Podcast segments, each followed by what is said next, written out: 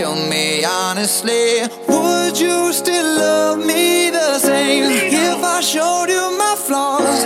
If I couldn't be strong, tell me honestly, would you still love me the same? Hi guys, it's Lena.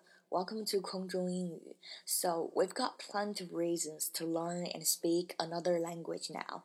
Well, after today's show, I think we will get several more.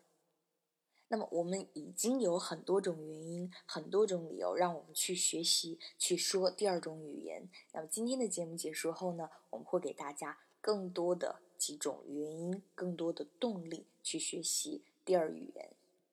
Today we will take a look at this talk from TED Education: The Benefits of a Bilingual Brain。今天我们会看一看这个来自 TED 教育的一个。 演讲一个视频是关于双语大脑的优势。Now let's see the first benefit they give us. So, recent research showed that people who learned a second language in adulthood exhibit less emotional bias and a more rational approach when confronting problems in the second language than in their native one. But regardless of when you acquire additional languages, being multilingual gives your brain some remarkable advantages. 第一点，它告诉我们的是，成年后学会第二语言的人会表现出较少的情感偏见。他们，I think they're more open, or like the research said, more rational，更理性一些。So I think that's a pretty good one, and I quite agree with this point. 我非常赞同这一个观点，cause a new language means a new way of thinking and interpreting. And if you learn about the background culture, sure your mind will become more open. 因为一种新的语言表示就代表一种新的思考的方式、理解的方式，再加上如果你会了解他们的文化的话，背景文化，当然我们的大脑、我们的思想会更开阔一些。 now let's take a look at the second one. The some of these are even visible, such as higher density of their gray matter that contains most of your brain's neurons and synapses, more activity in certain regions when engaging a second language.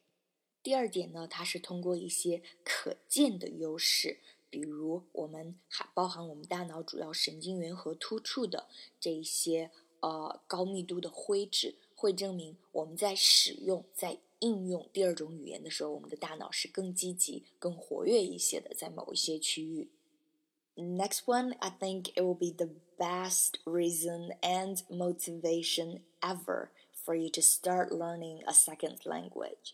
接下来的这个原因，我觉得会成为大家最好的一个动力，开始学习第二种语言的一个动力。我们一起来看一下。The heightened workout of a bilingual brain receives throughout its life can also help delay the onset of diseases like Alzheimer's and dementia by as much as five years.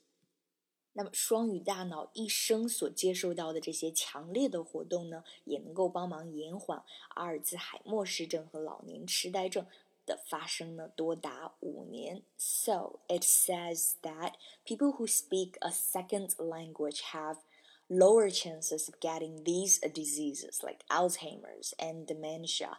呃，能够说第二种语言的人呢，患这两种病的概率也会降低。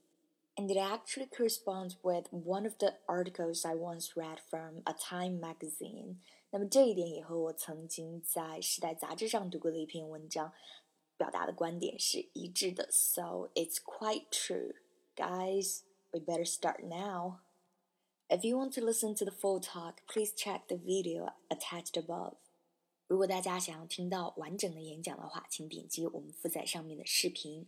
如果想要看到每期节目的文本、视频，也请记得关注我们的微信公众平台 L I N A 空中英语就可以了。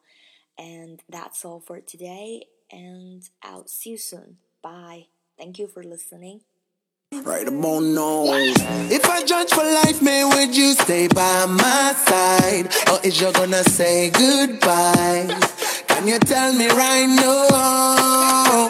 If I couldn't buy you the fancy things in life. Shawty, would it be alright?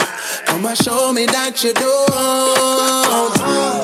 Tell me, would you really ride for me? Baby, tell me, would you die for me? Would you spend your whole life with me? Would you be there to always hold me down? Tell me, would you really cry for me? Baby, don't lie to me. If I didn't have anything, I wanna know, would you stick around? If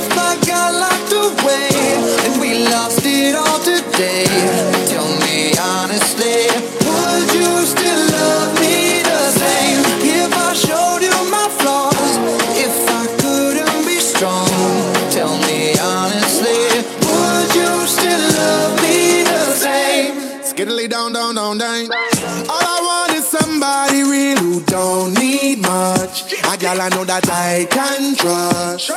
To be here when money low. If I did not have nothing else to give but love, would that even be enough? Y'all me need to know. Now tell me, would you really ride for me? Baby, tell me, would you die for me? Would you spend your whole life with me? Would you be there to always hold me down? Tell me, would you really cry for me? Baby, don't lie to me. If I didn't have anything, I wanna know, would you stick around? If I got locked away and we lost it all today, tell me honestly, would you still love me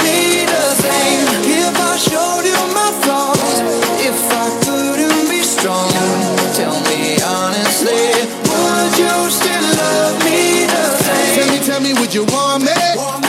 Tell me, tell me, would you call me? If you knew I wasn't ballin'. Cause I need a girl who's always by my side. Tell me, tell me, do you need me? Tell me, tell me, do you love me? Yeah. Or is you just tryna play me? Cause I need a girl to hold me down for life. If I got locked away and we lost it all today, tell me honestly, would you still love me the same? If I showed you my flaws, if I couldn't be strong, tell me honestly, would you